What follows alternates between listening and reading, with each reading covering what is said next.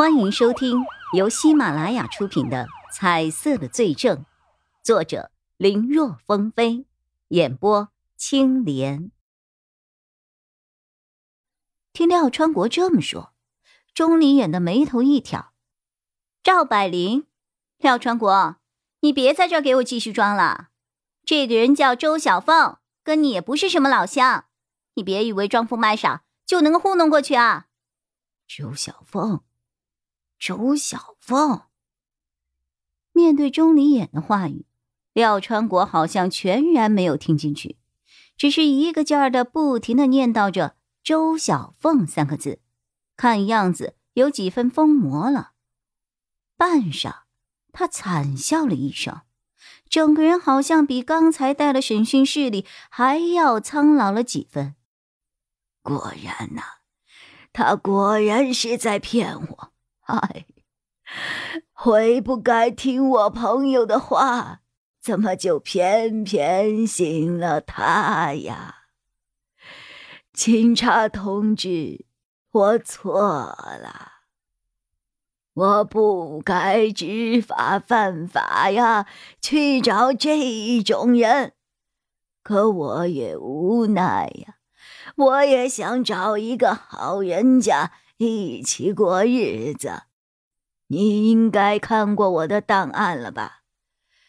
我这个有抢劫、盗窃案底的人，谁能够看得上我呀？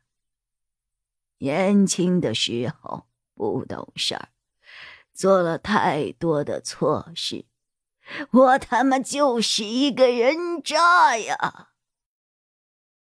在牢里这些年。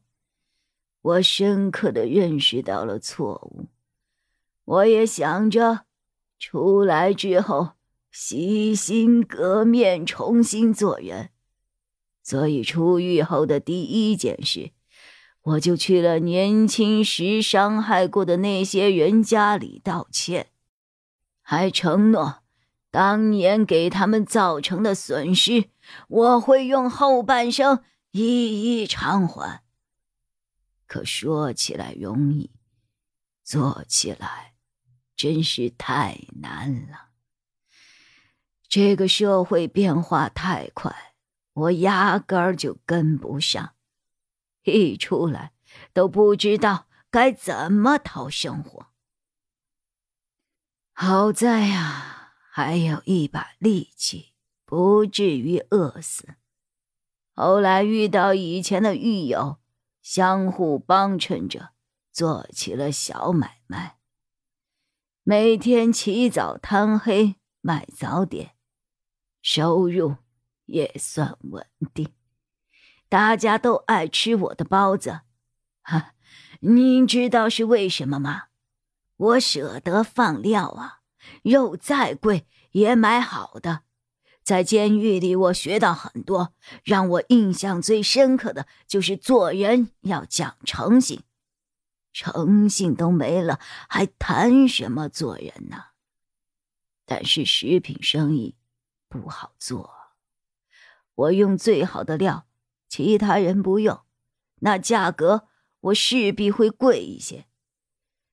唉，支撑了一段时间。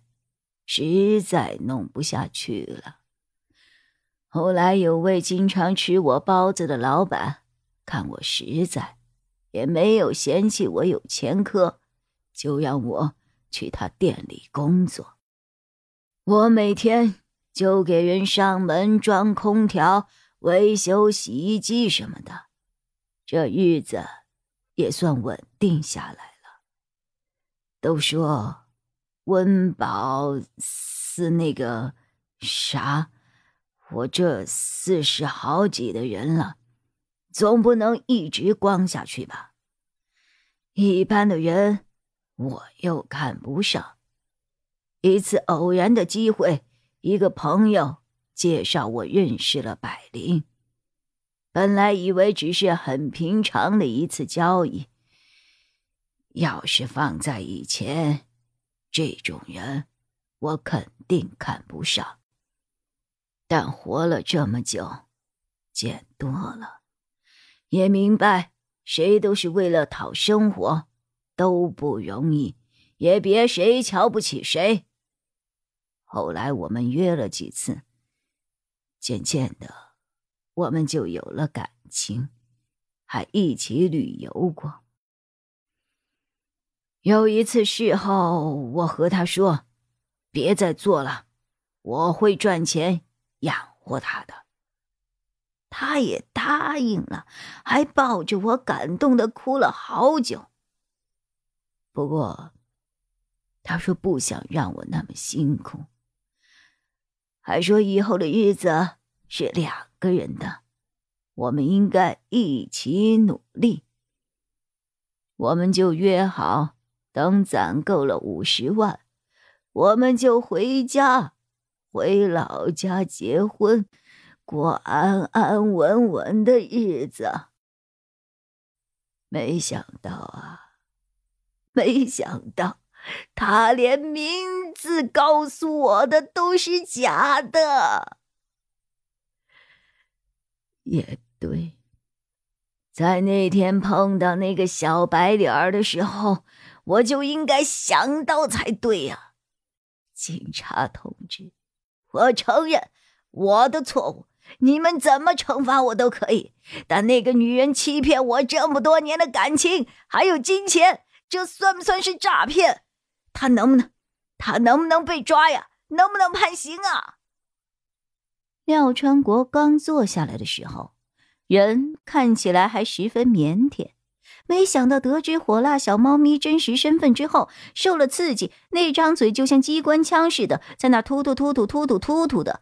弄到审讯室里经验不足的钟离眼竟没有找到一次插嘴的机会。好在这个人终于说完了。钟离眼定了定神：“你们两个人的问题，我们会按照相关的法律法规处置的，该怎么处理就怎么处理。但是今天把你带到这儿，不是为了这个事情，是要问你认不认识这个人。”说着，他把孙家阳的照片递了过去。认识，太认识了。在他出来之前，我们俩的感情都是很好的。就是遇到他那天开始，百灵对我越来越冷淡了。肯定，肯定是这个小娘炮勾引了我的百灵，让他变心的。最好不要被我逮着了。本集播讲完毕，感谢收听，更多精彩内容。请在喜马拉雅搜索“青莲嘚不嘚”。